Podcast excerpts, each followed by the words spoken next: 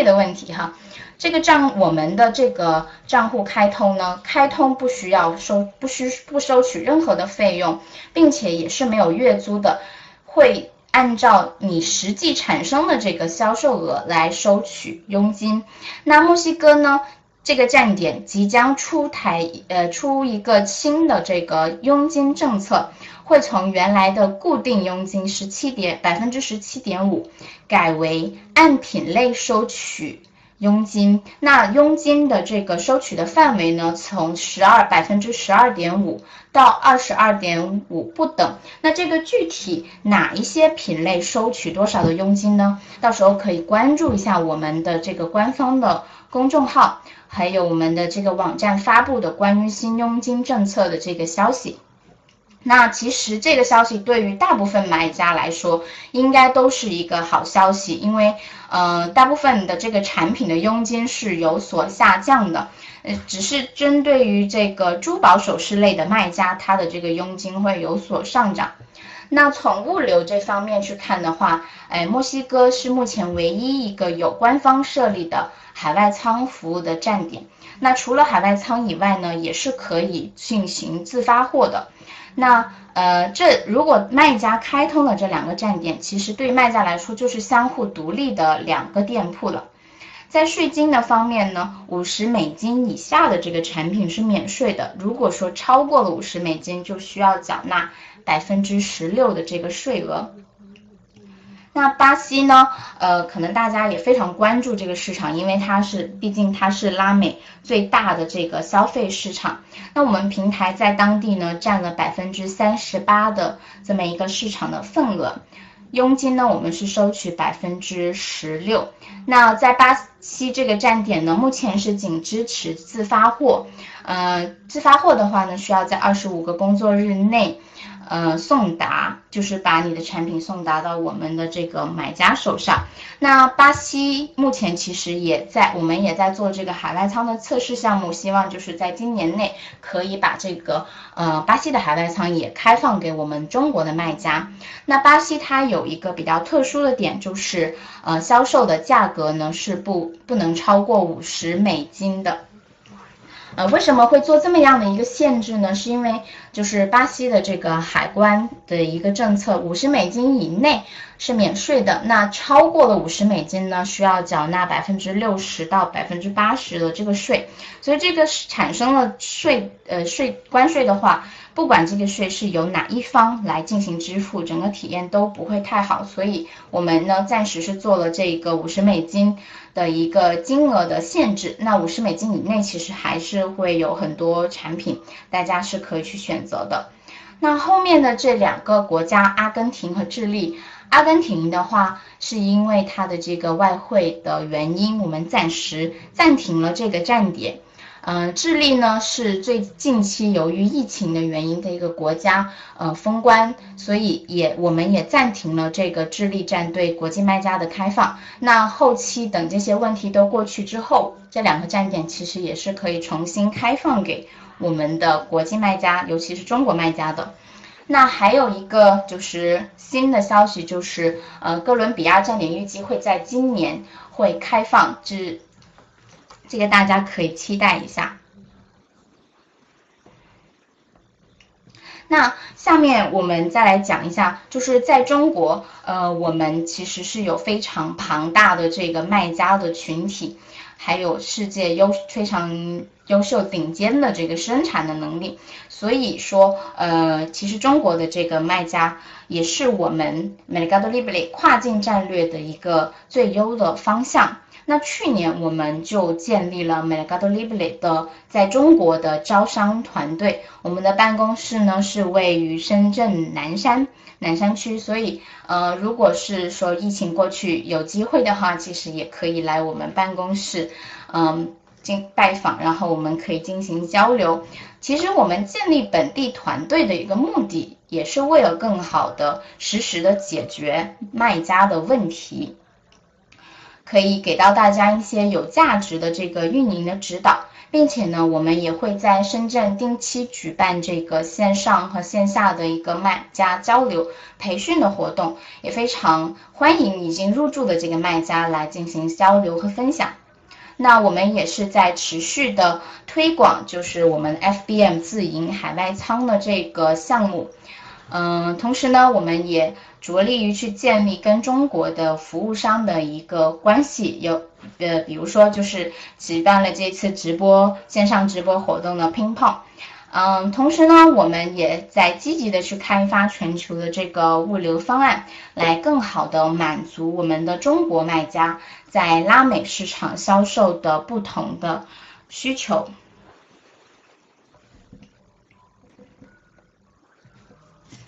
好，呃，关于就是我看到就是我们的聊天区有有卖家朋友提到了这个物流的问题，关于物流的问题，我稍后会在这个问答环节跟大家讲一下这个细节哈。好，那下面这这个呢是我们其实是已经入有很多这个呃出海品牌呃已经入驻了我们的 Mercado Libre。我们可以看到，这个业界很多这个领导电商都已经在 Mercado Libre 开店了。那下面呢，呃，可我要讲到一个，就是卖家朋友可能非常关注的一个点，就是目前我们要招募什么样的卖家？那其实招募什么样的卖家，也是要基于当地市场的一个特点去去进行招募的。那在这之前，我们来看一下拉美市场的几个特点。首先呢。拉美的消费市场普遍处于一个待开发的状态。拉美地区的客户，他们习惯于去购买美国或者是国际的一些大品牌。那其实对于买家来说，他们可以选择的品牌以及他们能够选择的这个价格的范围也会变得比较窄。尤其呢，就很难见到我们中国品牌的一个身影。那它当地地区的一个产业的特点就是，他们支柱的产业是农业。那跟中国相比，他们的这个制造工业制造的能力是欠发达的，绝大部分的品类的产品都依赖于进口。在拉美，大部分的这个商品呢，价格都是偏高，所以对于产品质量好、价格有优势。然后，客户服务能力强的中国品牌方其实是有巨大的一个机会的。既然过去十年我们中国品牌在北美、欧洲、日本这些非常重视品牌效应的市场都能够取得取得巨大的成功，那么我们认为就是在品牌稀缺的这些拉美地区，在这样的市场上去做品牌营销推广，去给到我们的买家消费者更多的选择。实际上是会比在成熟发达的国家，比如说欧美市场要容易的多的。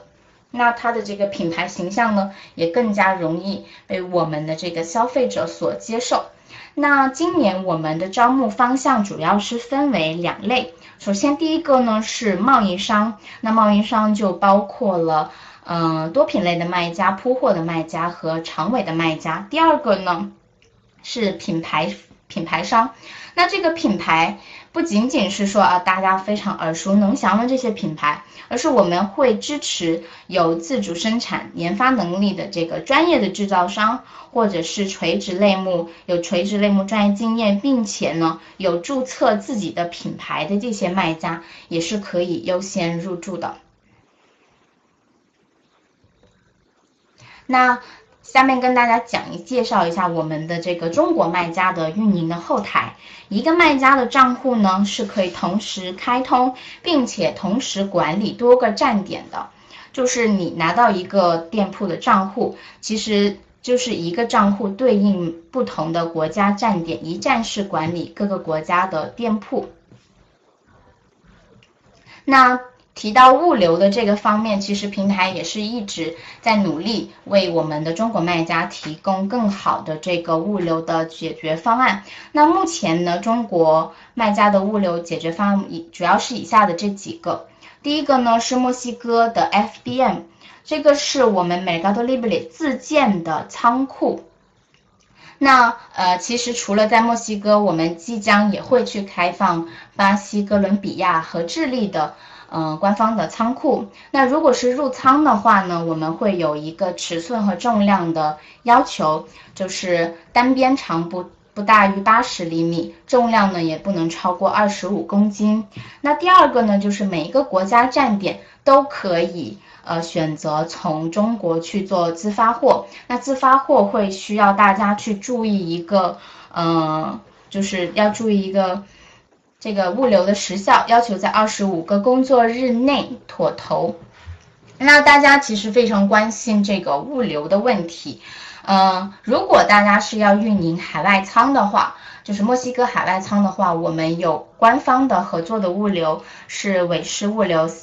嗯，然后如果是大家要做自发货，墨西哥呢可以选择伟狮的线上物流，也可以选择 Mail America 的这个美邮的这个自发货的服务。那如果是大家是运营这个巴西站点的话呢，我们是要求，嗯，我们的卖家去使用巴西达 Sinostar 这个呃物流作为自发货的这个发货方式的。那像我们官方推荐的这些物流呢，他们的这个时效都是经过我们的验证的，所以大家其实不需要太担心，就是物流这一块的这个问题。那下面呢，重点来讲一下我们的 FBM 官方自营的本地仓的项目。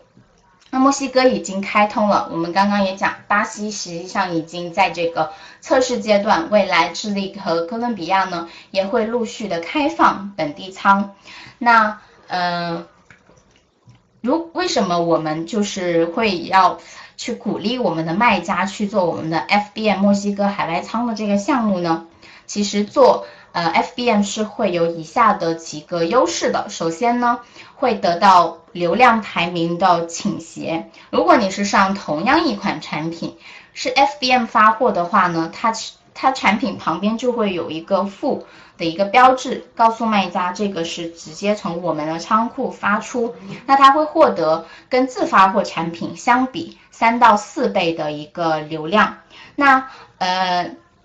第二个点呢，就是它会有促销资源的一个倾斜。有许多平台大促的这个活动呢，都是邀请海外仓的卖家来参与的。比如说即将到来的这个墨西哥的这个母亲节，我们也是优先就是邀请我们的这个海外仓卖家来进行参加。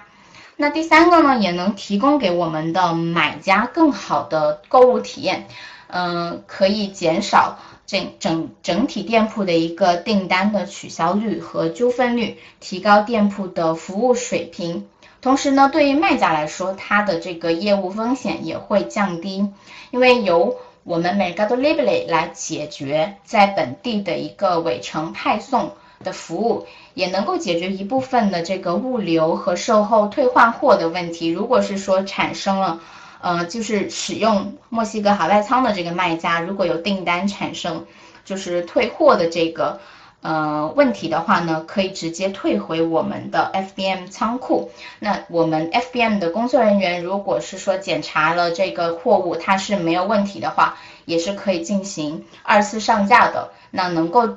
降低我们卖家的一个业务的风险。